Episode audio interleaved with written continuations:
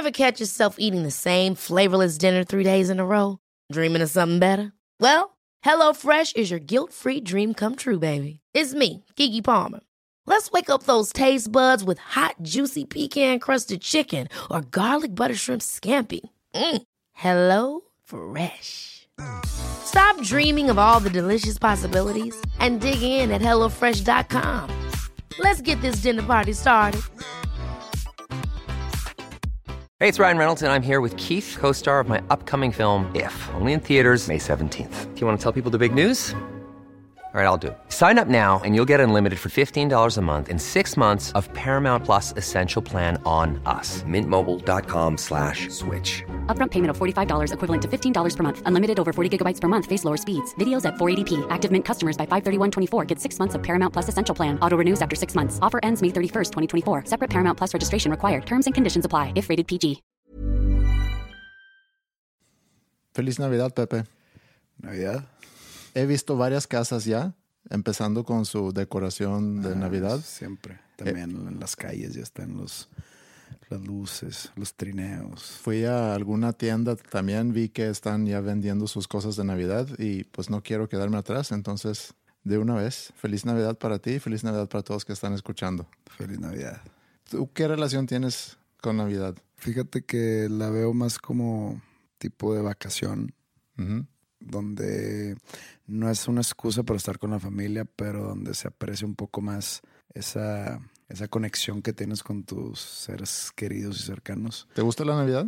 Sí, me gusta por la práctica en sí, no por no tanto por lo que significa, no tanto por lo que estamos celebrando entre comillas, es Sí. más como por lo que por la práctica que se le da a ese día de fiesta, pero no tanto por lo que contiene. Sí. sino- Estoy igual. A mí me gusta mucho, me gusta también que la ciudad se, se ponen las luces y, y- y ciert- ese ambiente navideño que también de- desde chico me gusta mucho y en Suecia obviamente es diferente porque tienes el factor nieve también que ayuda a ponerle en otro, en otro tipo de ambiente. La nieve combinado con luces está, está bien bonito. ese factor aquí no, lo tenemos. no, aquí no. sigue el calor, de repente llegan lluviecitas, Sí.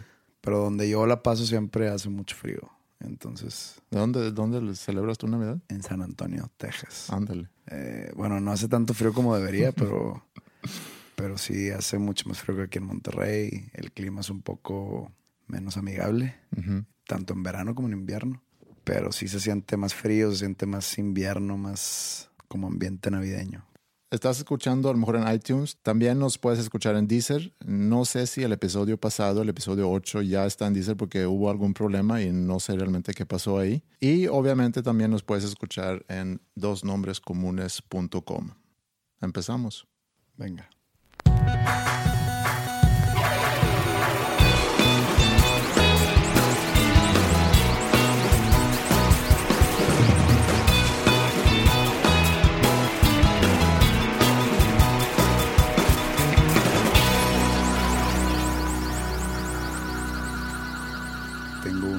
Pregunta, una duda, la duda de la semana. Ok. Tú, Andreas Sostberg, ¿a qué te dedicas? ¿Qué haces de tu vida? ¿Cómo le haces para mantener a tu familia? O sea, ¿tú crees que yo hago otra cosa más que, que grabar este podcast contigo? Pues quisiera pensar que sí. o no quisiera imaginarme que estás viviendo alguna herencia millonaria de un tío abuelo tuyo que nunca te conoció. Y... Sabes que hablando de eso de la herencia, eh, hay una anécdota muy curiosa relacionada con eso. Yo no sé por qué, pero cuando yo llegué aquí a México, entre amigos de mi esposa, y creo que fue por, por una chava en particular, y, y no, y otra vez no sé cómo arrancó ese, ese rumor, pero sé que existe o que existía, que yo era heredero de Mentos. ¿Qué es mentos? Mentos lo- las- los dulces. Los dulces mentos. Entonces, había. en aquel entonces yo tenía un suro. Cuando llegué aquí a México, pues tenía que comprar un carro y dije, bueno, voy a comprar lo más barato que hay y encontré un suro. Compré un suro. Y un día una amiga de, de mi esposa eh, le dijo a mi esposa, oye, qué padre Andreas, tan, tan sencillo y tan humilde que, que se compró un suro siendo el heredero de Mentos. Y, y le causó mucha gracia a mi esposa y, y, pues nos dimos cuenta que había, había ese rumor, que yo era Pero, ¿y heredero de de dónde nació ese rumor? Ni idea. Ni idea. No me lo explico. Pues como sabes, trabajo con School of Rock. ¿Tú fundaste eso? Sí, School of Rock es una franquicia que mi socio Alejandro y yo. Alejandro y yo empezamos a trabajar juntos hace 15 años con una empresa que se llama Sanfora que fundamos hace 15 años. Y esa empresa apoya a diferentes empresas con capacitación y desarrollo. Trabajamos mucho con el desarrollo de liderazgo de supervisores ejecutivos de diferentes empresas aquí en el país. Y eso lo hemos hecho por 15 años. Ahí habíamos, como los dos nos interesa mucho la música, los dos tocamos y nació la idea de hace muchos años de empezar una escuela de música inclusive. Y luego en el 2007 sentíamos la necesidad de, de hacer otra cosa. Alejandro se topó con School of Rock, que en aquel entonces ya tenían unos 50 escuelas en Estados Unidos. Eh, empezó en Estados Unidos, en Filadelfia, en el 98 y decidimos empezar con School of Rock como la primera franquicia fuera de los Estados Unidos aquí en Monterrey. Eso fue hace seis años. Entonces me dedico a administrar esas empresas, son cuatro. Sanfora, que, que sigue trabajando con, con, empresas, las tres escuelas. Tenemos dos aquí en Monterrey, una que está en el sur de, de la Ciudad de México, en Pedregal. Y actualmente estamos desarrollando un nuevo proyecto. Si queremos seguir eh, ofreciendo alternativas en, en el ramo de, de, la educación y pronto vamos a eh, iniciar una preparatoria. Y aparte de eso, pues estoy haciendo este podcast contigo. Apoyo también en el desarrollo de una banda que son exalumnos de nosotros, junto con, con Alejandro también y con, y con Flippy, que nos ayudó a hacer la música para este podcast. Pues la banda se llama Serbia y, y a lo mejor podemos terminar el episodio de hoy con una canción de ellos para que la gente los conozca. Ándale, me late. O sea, no eres una celebridad como mucha gente debe pensar. no, no soy una celebridad. Tampoco creo que la gente piensa que lo soy. Ahora que estuve en Ciudad Juárez, estuve platicando con un amigo de allá de hace muchos años. Uh -huh. Y elogió mucho el podcast. Sí. Dijo, oye, me gusta, es pues, un amigo de mi edad, ¿no? Que, que en algún momento formó parte de una banda que tuvo cierta popularidad, pero me hizo, oye, pues muy bueno el podcast, la verdad me sorprendieron y, y y ese Andrea se me hace se me hace un tipo muy muy inteligente muy que qué más hace este tiene un programa en la tele o, no que yo sepa no pero sí la gente debe pensar que tienes noticieros o no sé eso es lo que me gusta mucho de este podcast. Tuve en una entrevista en la mañana, de hecho, con una chava en la Ciudad de México que está estudiando periodismo y, me hizo una entrevista sobre los podcasts. Y lo que me gusta mucho de eso y a través de, este medio de comunicación, que a final de cuentas es el podcast, cualquier persona puede arrancar un podcast y puede difundir un mensaje o su opinión o, sus gustos o, o, lo que sea, es algo que invito a más gente a que lo haga. Yo sé que el podcast aquí en México todavía no es muy, muy grande. Sé que hay muchos podcasts, pero creo que el público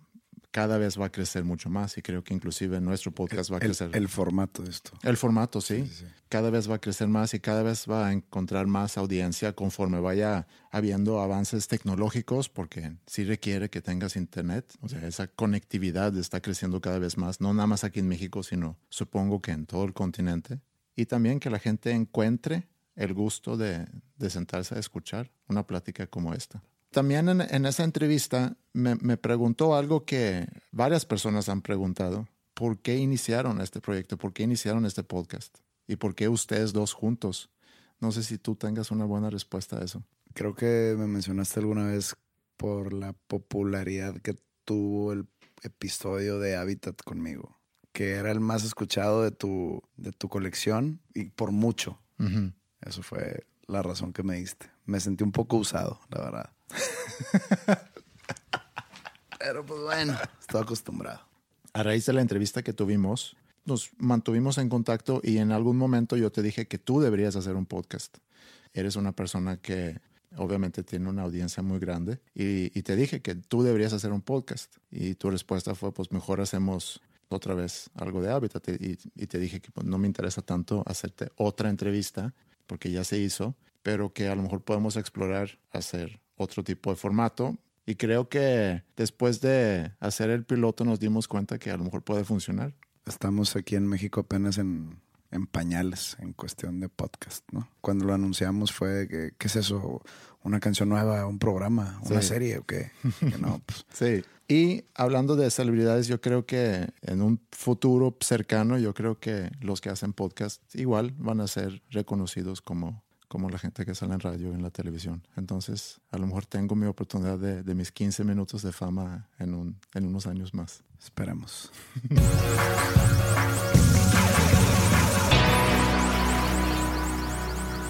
Hoy es lunes, día festivo nacional aquí en México.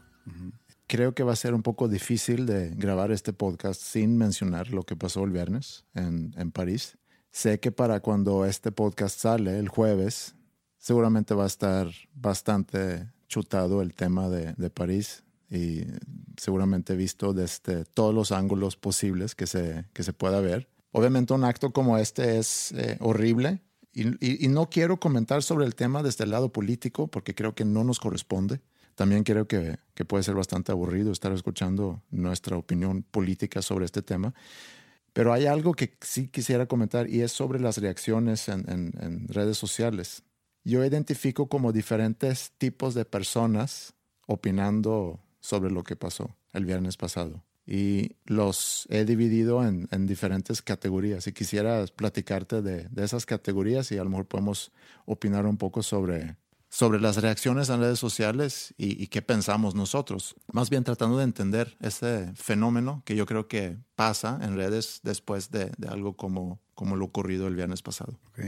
Primera categoría, el viajero. Y el viajero es el que o la que estuvo en algún momento en París y, y quiere compartir una foto. Aquí hay una foto conmigo enfrente de la Torre Eiffel, por ejemplo. Y esa es su forma de mostrar simpatía, pero también una forma de comunicar que yo sí he viajado y aquí va mi oportunidad de, de presentar mi recuerdo de París. Un arma de dos filos, la cual no sirve de nada ningún, ninguno de esos filos. Poniendo tu cara al lado de la Torre Eiffel no comunicas nada de simpatía, ningún tipo de consternación con lo que está sucediendo. Es simplemente el quiero hacerlo socialmente correcto y cambiar mi foto de Facebook.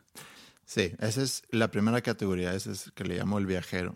Eh, la categoría dos eh, le he llamado el filósofo reconciliador, que, que pone unas palabras de sabiduría, que puede ser un poema o, o algo que, que esa persona haya escrito eh, sobre la importancia de paz mundial. Y puede ser algo sobre lo que pasó en París o puede ser algo sobre eh, muy general ¿no? del mundo, de que las guerras y que deberíamos todos eh, estar juntos y, en fin, unas palabras de, De sí, aliento. de aliento. Pues yo creo que en, en ese tipo de, de publicaciones nunca va a faltar la canción de John Lennon, ¿no? La de Imagine. Exacto. Yo creo, sinceramente, que lo hacen más por porque es lo políticamente correcto. No quedarse callados, aunque su voz la va a escuchar un par de personas. Pero pues no lo hacen con ese, con ese fin. No lo hacen el fin de ayudar. Lo hacen con el fin de simplemente Y lo platicamos hace unos episodios cuando hablamos sobre, sobre el, el por qué estamos interactuando en redes sociales y buscamos una respuesta. Y, y tú, tratando de ser creativo, a lo mejor, en un momento como este, tratas de ser creativo. Y aquí viene, por ejemplo, mi siguiente categoría, que es el chistoso, que quieres simpatizar, quieres aprovechar ese momento de, movimiento en redes sociales para compartir tus pensamientos sobre lo ocurrido, pero lo quieres hacer con un twist para hacer un poco diferente. A lo mejor publicas una foto de un baguette o de algo francés o la bandera de Francia, pero de una forma eh, creativa, para mostrar que estás en el tren, estás ahí arriba con los demás, pero lo haces de una forma un poco diferente. esa categoría puede ser un poco peligrosa porque puede ser mal tomada por gente que realmente sí tuvo una relación directa con la tragedia. O una anécdota que viví yo directamente cuando fue lo del huracán Alex aquí en Monterrey. Sí. Fue en el 2010. Eh, me acuerdo que estábamos en medio del Mundial, ¿no? De Sudáfrica. Y se vino el huracán Alex, ¿no? Y el huracán Alex, para los que no sepan, fue un huracán que causó muchos daños, daños que hasta la fecha, o sea, cinco años después o cinco años y medio después no han sido resarcidos. Sí, se, sigue, se sigue viendo Sí, los se sigue viendo de lo- ese- lo- lo- los daños que causó ese huracán. Pero bueno, el caso no es el huracán en sí, se juntan mis amigos, ese era jueves en la noche. Ujú. Yo dije, es que no me quiero quedar aquí en mi casa sin luz, este, aburrido, se me va a romper una ventana. Si se me va a romper, prefiero no estar. Creo que mucha gente pensaría al revés. Si se rompe una ventana, prefiero estar Eh. No, digo, aquí yo para... había hecho todo lo- todos los, este, los cuidados pertinentes. sí. Pues me voy, ¿no? Y me tardo lo que haría en un momento normal, 10 minutos, hice una hora Sí. para llegar a mi destino. Llego, saco mi celular y me meto a Twitter y me topo con un tweet.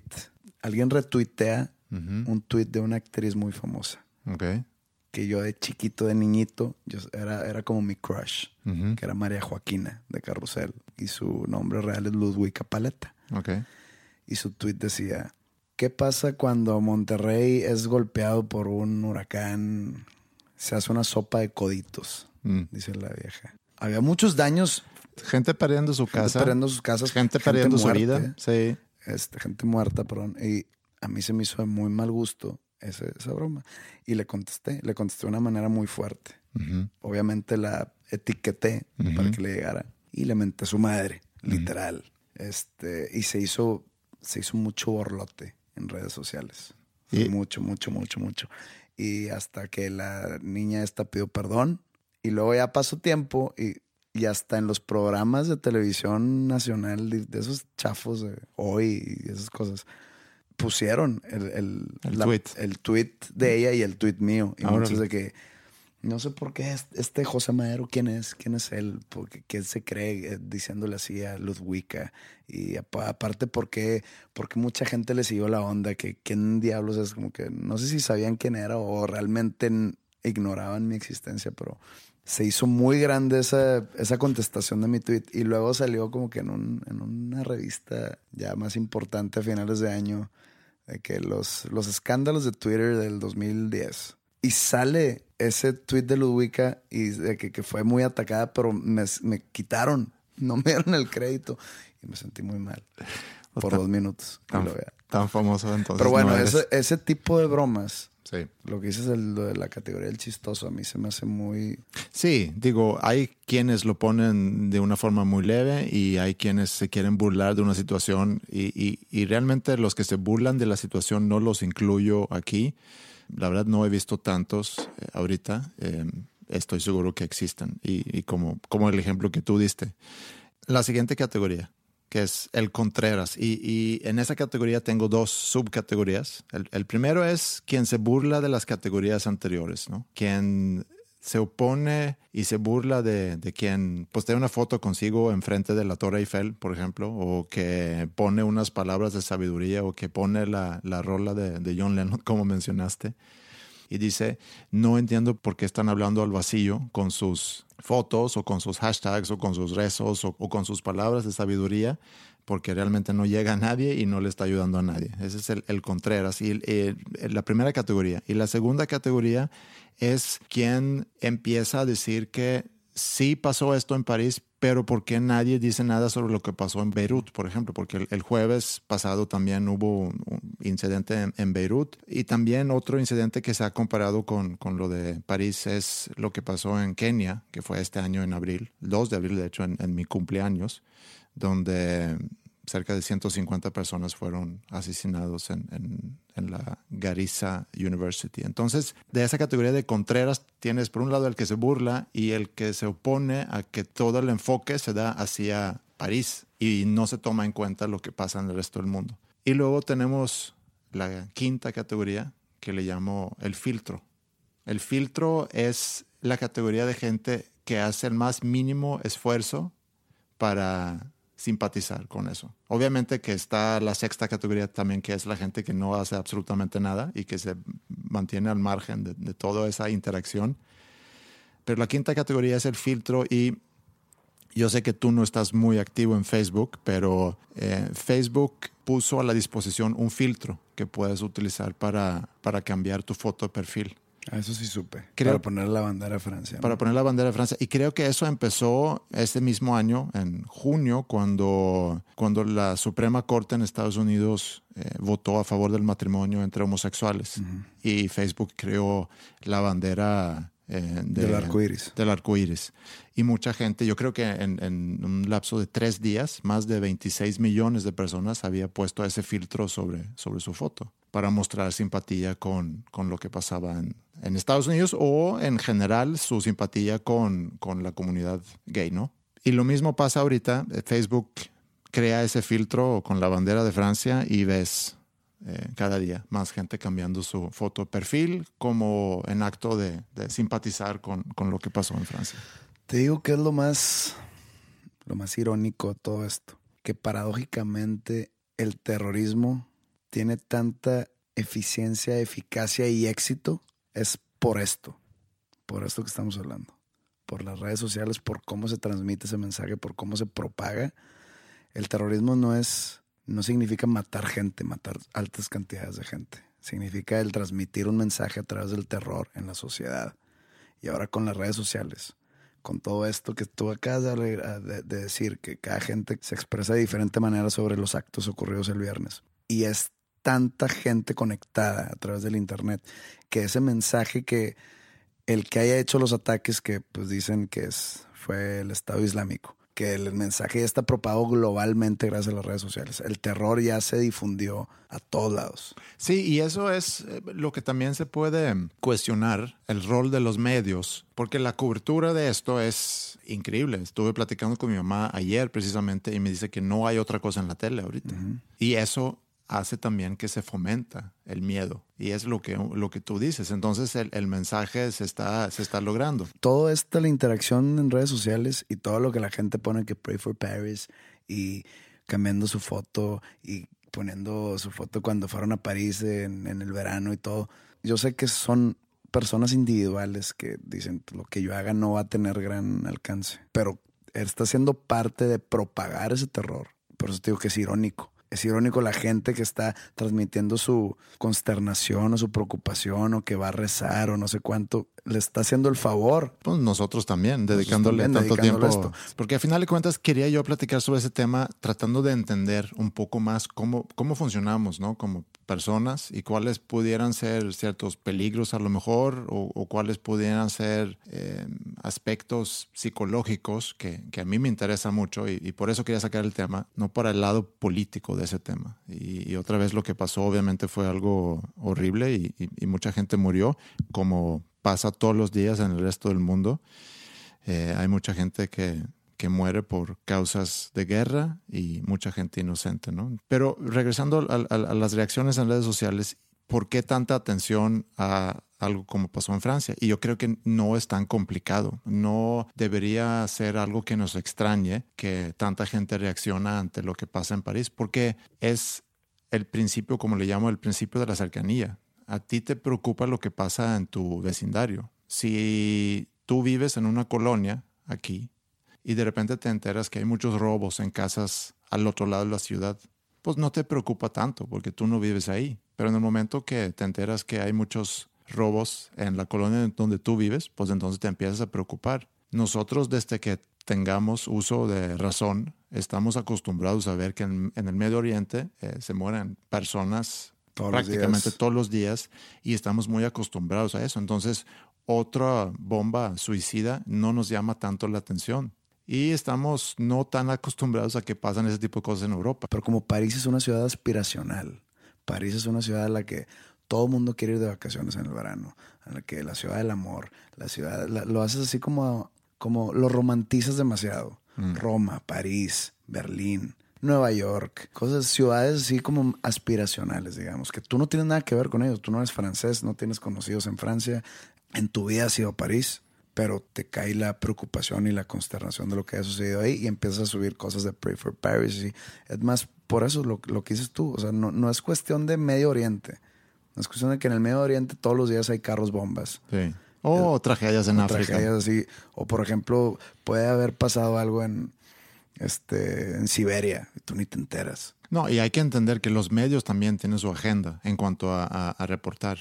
Usando los medios en Suecia como ejemplo para los medios en Suecia se vuelve muy importante, y yo creo que aquí en México también es, ¿se murió al, algún mexicano o se murió algún sueco en lo que pasó en París? Y eso también es parte de la noticia. Tienes que cubrir para informar a tu gente sobre qué está pasando con nuestros paisanos. Eh, entonces es más noticia si un mexicano se muere en, en, un lugar en cualquier parte del mundo, es obviamente más noticia de que si 10 personas de Kenia se mueren en Kenia.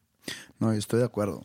A lo que voy es que si este mismo ataque hubiera ocurrido en Zagreb, Croacia, el mismito, ¿crees que hubiera pasado hubiera tenido el mismo. No, probablemente no, por las razones que tú dices, eh, sobre la imagen que tenemos de París. A mí, eso a mí se me hace muy triste, porque, por ejemplo, lo que tú dices de, de, que en Beirut, lo que pasó en Beirut, o lo que pasa que también en Siria fue atacado por, por Francia, porque Francia se mete mucho a todo donde está el, el ISIS y ataca mucho, pero nadie se entera. Nadie se entera que, que bombardean este, pueblos con gente inocente, con gente que nada que ver. Hasta salen fotos de niños muertos, pero nadie dice nada. Ya se está haciendo un poco político Yo sé, esto. Pero te, estoy, te, sí. estoy, te, estoy, explicando el, el porqué de que es París. Por eso se hizo tanta conmoción mundial. Sí, pero creo que también es muy obvio eso. Casi tan obvio que ni vale la pena tratar de, de explicarlo. No, es que no, no, no, no, puede ser tan obvio para varias gente. O sea, nosotros estamos tratando de despapelar el por qué socialmente tuvo, fue un golpe fuerte que haya sucedido en París. Sí. A lo mejor no es algo que se puede cuestionar o, o, o juzgar o, o, decir que esa gente está haciendo mal en, en interactuar en no, sus no, redes no, sociales. No, no va por ahí. Nomás yo les, o sea, todo lo que ha pasado, o sea, los, los terroristas creo yo que eran en el blanco al hacerlo en París. Sí, pero hay otro aspecto de eso, y, y regresando a lo, a lo, que hace Facebook con, con, la creación de esos filtros, eh, por ejemplo, cuando crearon los filtros, ese filtro de, del arco iris, y causó muchos disturbios en Rusia, digo, Rusia es un país conocido por ser homofóbico, y también en el mundo árabe, donde también los homosexuales no son muy bienvenidos. Y creo que lo que pasó ahorita, y ayer precisamente leí un artículo que me, por cierto me mandó Alejandro, mi, mi socio que te comenté hace rato, que habla sobre el peligro que una empresa global como Facebook, cuando ellos desarrollan ese tipo de filtro, y, y no uno con la bandera de, de Lebanon, por ejemplo. Yo no recuerdo haber visto los filtros de Facebook con la bandera de México cuando éramos atacados por el narcotráfico como por tres años. No. Y no recuerdo que la gente se haya preocupado tanto por México. Eran noticias, ¿no? Eran, pero eran más noticias de que no vayan a México. No vayan a México, no sean tú, porque pues México es un país muy turístico. No vayan a México porque existen estos peligros. No, no, no veía apoyo, no veía nada. Y pues era algo que dejó muchísimos más muertos que, que lo que sucedió el viernes. Sí. Que no estoy demeritando ninguna tragedia ni mucho menos, pero sí hay un favoritismo en cuestión de los medios, en cuestión de la gente en redes sociales, solo porque fue París. Claro. Entonces, una cosa es que, que nosotros nos preocupamos más por lo que tenemos cerca, lo cual yo creo que es muy natural. Pero en, esa, en este caso, ¿qué, ¿qué, tenía cerca la gente? O sea, imagínate una chavita en Tampico, Tamaulipas, que puso su bandera de Francia en el Facebook.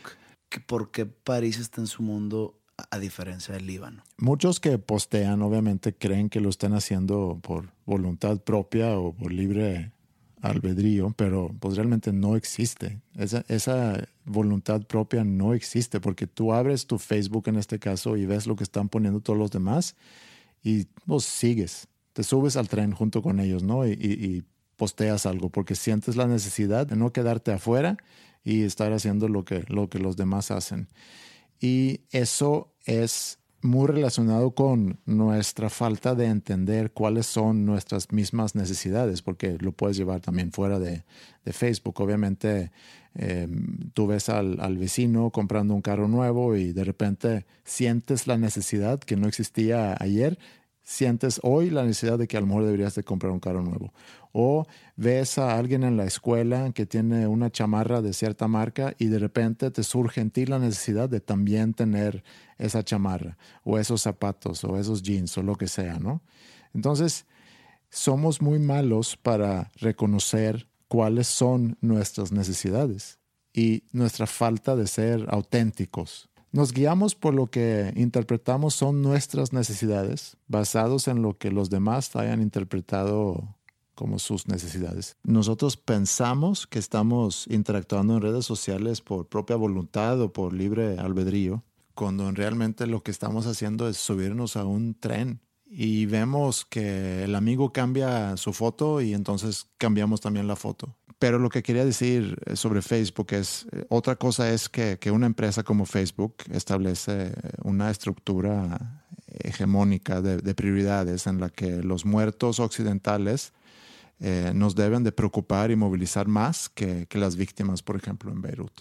Entiendo que a ti te pueden preocupar más, pero una empresa global no debería de ser esa distinción.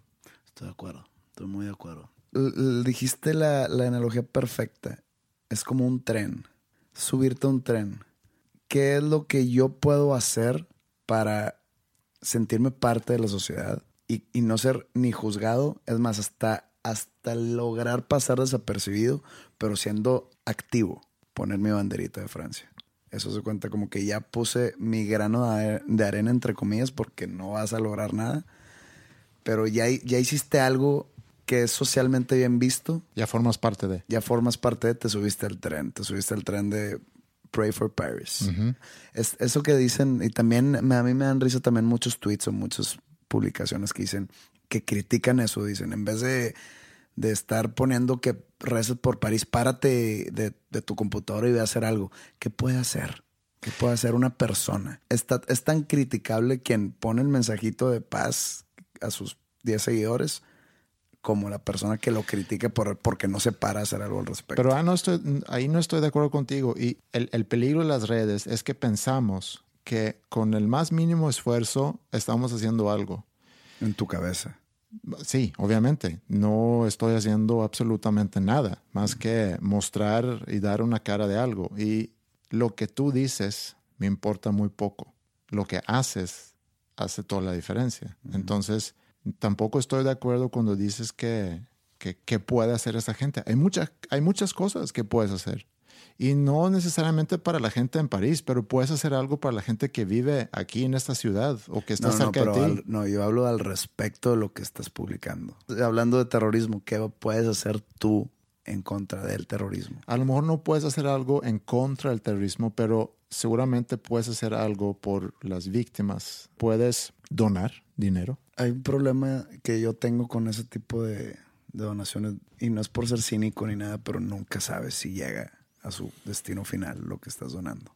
Ya sea por un huracán en Oaxaca que mandas tres latas de frijoles o que mandes miles de pesos a no sé dónde, nunca sabes en qué manos termina. Como consecuencia del cinismo, muchas veces dejas de hacer cosas uh -huh. y no es, haces nada. Es mi caso. Eh, no tienes que donar tampoco dinero. Yo de todas formas quisiera, a raíz de todo lo que estamos platicando ahorita, porque cualquier persona puede escuchar esto y criticarnos exactamente de lo que de lo que nosotros mismos estamos tratando de iluminar nos a través estamos, de este episodio. Estamos este, exponiendo a eso. Estamos subiendo al tren, estamos platicando sobre París y, y quiero que al final del podcast nada más podemos dar eh, algunas opciones para la gente que quiere contribuir y quiere hacer una diferencia y quiero que nosotros también lo hagamos para que a lo mejor puede ser considerado como una gota en, en un mar inmenso, pero una gota que es más que ninguna gota. Entonces, sí existe la posibilidad de poder hacer algo mucho más fuera de, de,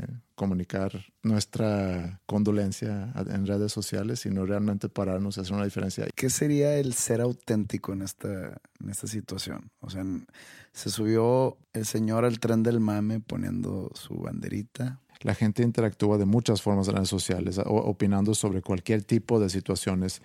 Y me gustaría que pudiéramos llevar esa, esa plática, esa compartir fotos y compartir poemas o compartir canciones, lo cual lo pueden seguir haciendo, eh, está bien, háganlo, pero vamos a tratar también de hacer algo fuera de esas redes sociales. En la vida real vamos a tratar de... Es, podemos... es, más, es más sobre tener mente abierta y, y aceptar diferentes cosas de las cuales tú no estás acostumbrado o las cuales desconoces. Por ejemplo, si, si tú no eres homosexual, tú no sabes lo que está viviendo una persona homosexual que sigue en el closet. Tú no sabes el sufrimiento que, que será para esa persona el, el no poder expresarse o no poder vivir su vida como él quiere porque va a ser juzgado por personas como tú, que chance tú estás tirando un chiste y chance tú tiraste un chiste homosexuales enfrente de él, sin saber que es homosexual y él, y esa persona al escuchar el chiste, nomás la reprimes más. Ese es un buen ejemplo. Sí, by all means, pon tu filtro de, de, del arco iris en tu perfil de foto en Facebook. Pero sé congruente en la vida diaria. Sí, entonces cuando tú escuchas a un chiste, a lo mejor contra homosexuales o burlándose de homosexuales, eh, está en su lugar a que tú digas que tú no estás de acuerdo. ¿Qué tipo de persona eres? Si me meto a tu Facebook, está la banderita del arco iris en tu perfil y luego te agarro en la noche contando, burlándote de un homosexual. Eso, eso, eso es incongruencia y para mí eso es no lo veo como una falta de educación o de socialidad, lo veo como una, pues que eres una persona idiota.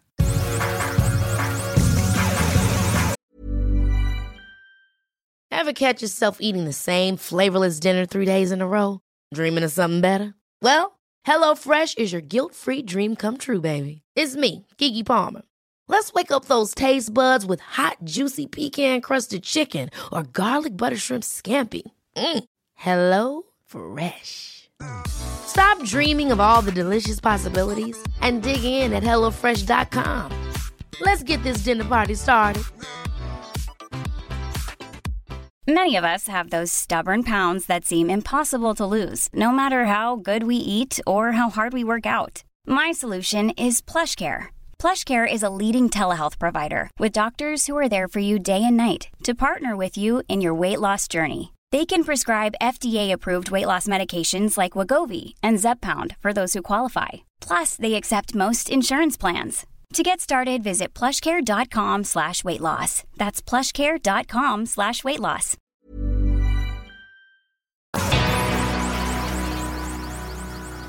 Definitivamente eh, creo que hay un peligro en pensar que estamos haciendo una diferencia posteando en redes sociales, pero, también a la vez reconozco el, poder de las redes sociales para compartir un mensaje. Por ejemplo, pues se habló mucho sobre la importancia de redes sociales durante la primavera árabe en el 2011, donde jóvenes en, en países como Egipto, Yemen, Libia y Siria tomaron las calles para oponerse contra el gobierno sí fue una herramienta que seguramente les, les ayudó a informarse y organizarse, pero nada hubiera pasado si la gente no hubiera estado dispuesta en, en, arriesgar sus vidas en las calles. Ahora, para apoyar lo que estás diciendo ahorita, yo he notado un cierto hartazgo, hablando aquí local en México. Si estás escuchando en Argentina o en Colombia, estás un poco desfamiliarizado con esto, bueno, lo siento.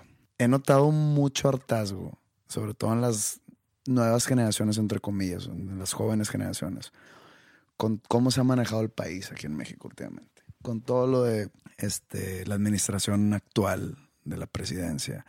Estamos en un estado, que es Nuevo León, que hace unos cuantos meses acaba de hacer historia mundial al elegir por primera vez a un candidato independiente a la gobernatura. Todo eso es gracias a, al hartazgo que ya se siente, que ya se vive en el país. Y las redes sociales creo yo que son un personaje muy principal en esta historia del hartazgo en México. Estábamos ayer, de hecho, el domingo, agarrando un vuelo de Ciudad Juárez a, a México, a Monterrey, disculpa. Y estamos en el aeropuerto y en el restaurante del aeropuerto había una tele donde muy temprano en la mañana están pasando videos musicales y, y sale un video de Anaí. Y entonces como que yo me quedo viendo y me río por, por el, lo, lo, que te da el video. Sale así como si ella viviera en el ghetto, de que cantando abajo de un puente. No que ella esté vestida de indigente, pero haz de cuenta que estaba en un ambiente. Entonces yo no sé qué dije, dije, ay, si esta vieja en el ghetto o qué. Y un compañero mío dice que la próxima primera dama, por si no saben, Anaí es esposa del actual gobernador del estado de Chiapas. Que hay muchos rumores desde hace tiempo que va a ser el siguiente presidente de México. No, no, que va a ser el siguiente candidato del, a la presidencia, a la presidencia ah, de okay. México. Sí. Y es un tipo que es igual o peor que nuestro presidente actual. Entonces dice, dice en la siguiente primera dama de México, digo, no, creo yo que ya el país ya llegó a un punto de hartazgo donde no va a permitir otra vez eso. No va a permitir un gobernante como el que tenemos hoy. O sea, ya, ya vieron que eso de que el presidente está, el, el, candidato está guapo, vamos a votar por él. Ah, el, el candidato tiene una esposa actriz, vamos a votar por él. Ya no. Creo yo que en tres años la gente aprendió. Eso es lo que yo tengo, eso tengo esperanza de que eso es lo que esté sucediendo ahorita en nuestro México y creo yo que las redes sociales tienen un, una gran responsabilidad positiva en, esto, en este cambio. Sí, sin duda. Y eso es lo que yo quería... Eso es lo que tú estabas diciendo con lo que, lo Sí. que Egipto y todo eso. Exacto, pero no podemos tampoco darle demasiada importancia a, a las redes sociales, sino que no pasa nada si tú no fuera de esas redes estás dispuesto a actuar. Y yo creo que eso es lo que a final de cuentas hemos estado platicando. Regresando a lo de la primavera árabe que usé como ejemplo. Ahí se corre la voz, se informa a la gente, se organiza la gente, va a la calle y hace algo. A diferencia a poner un filtro sobre mi foto de perfil en Facebook Exactamente. y luego seguir mi vida como, como sin nada. Para hacer saber que la elección de este presidente fue un error y que no volvamos a caer en lo mismo. Las redes sociales sirven de una manera e- increíble, extraordinaria.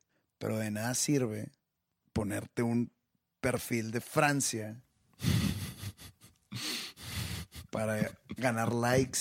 Entonces las redes sociales, te digo, o sea, yo creo que sin las redes sociales no estaría el nivel de hartazgo como está ahorita. Yo creo que sin las redes sociales nuestro gobernador fuera del PRI y no fuera alguien independiente.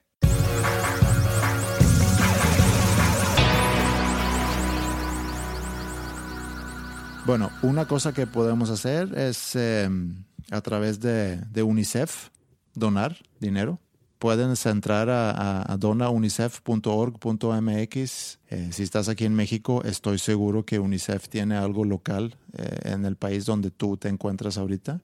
Y ahí puedes ayudar a través de una donación de 15 dólares, de 20 dólares, ayudar a uno o varios niños a tener una mejor educación. Por ejemplo, métanse en Facebook, ahí estamos en, diagonal, dos nombres comunes, eh, opinen sobre, sobre el episodio, déjanos saber qué piensan y, sugerencias que puedan tener para, para otros temas. También pueden mandarnos un correo. Estamos en el correo podcast arroba dosnombrescomunes.com. Eh, si les interesa conocer la música que usamos en este podcast, hay un playlist en Deezer. También hay un playlist en Spotify.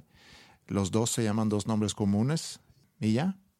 ¿Cómo podemos resumir este episodio, Pepe?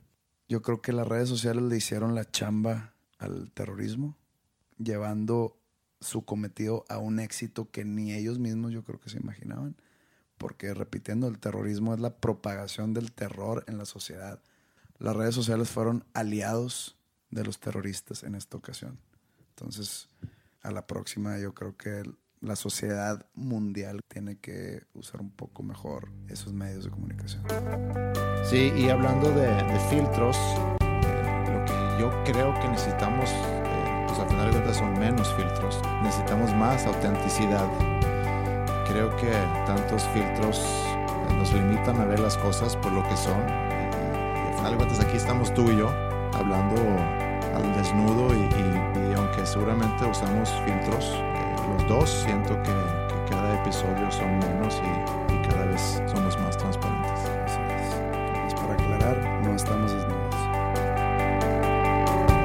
Sigo sin luz, sigo con miedo. Mis fantasmas no me dejan dormir. Me atormentan por hacerte sufrir. Se siente inmensa esta habitación.